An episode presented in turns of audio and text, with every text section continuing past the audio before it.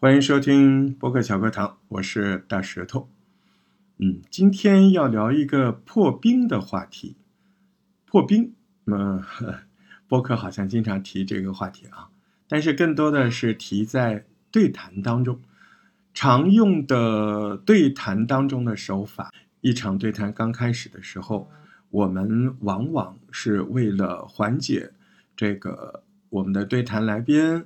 或者我们的这个多人谈话的来宾，某一个伙伴，我们为了缓解他的状态，他可能会比较冷场，他也可能会比较紧张，会比较端着。这个时候呢，我们就会问他一个特别熟悉的问题，这个问题提前肯定不告诉他，啊，我们要用极其平时的、平静、朴实、平时啊这样的语气去自然的问他一个问题，他特别熟的问题。嗯，比如说，你今天中午都吃的啥呀？嗯，在哪儿吃的？就感觉好像不是很刻意、很随意的。那他就会说：“哦，我今天中午就在你们楼下，这不是这不是来录节目嘛？就在下面随便吃了一点。这好吃吗？啊，还行吧，就那样。你看他在回答你这些问题的时候，他就被破了冰。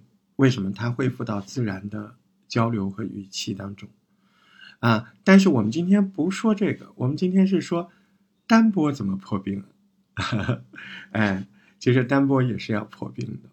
呃，怎么说呢？你双波缓解的是你对谈来宾的这个状态，那你单波要缓解的是什么？要缓解的你和那个未知听众，你和未知听众的这个连结度，你可以通过一些话题来破冰。呃，那怎么破冰呢？我们经常说单波就是一个人的对谈，什么意思？就是还是有两个人，只不过有一个人不说话，是吧？哎，你会发现，嗯，就是那个人其实，如果你能够用一个破冰的话题把他带入谈话的情景当中，这不就是单薄的破冰吗？啊，所以你要聊的那个话题，那个感受是他有的，只不过他没说出来，但他心里已经回答了呀。啊，你比如举个例子。这两天大家都恢复上班了，是吧？那你可能在录节目前面就可以这样破冰。哎，你好，欢迎收听大石头的播客小课堂。啊，今天大家都还习惯吧？放假放了好几天，突然上班了，懒觉睡不成喽，是不是？啊，这个感受，大百分之八九十的听众，只要他去上班的，他可能都会有这个感受，是不是等于你破冰了？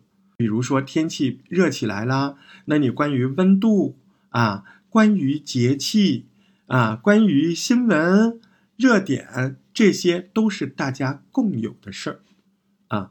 那比方说前两天的重大新闻，就是长沙有个房子倒了啊，大家都在救那个里面的压压在里面的人啊。那么你可以开播的时候就说：“哎呦，这两天大家都在关注长沙那个新闻哦。”哎呦，那个女的真厉害，哎，她她也凑巧，她拿了一杯水什么的，哎，盖了个棉被，哎呦，真厉害，这还挺过来了。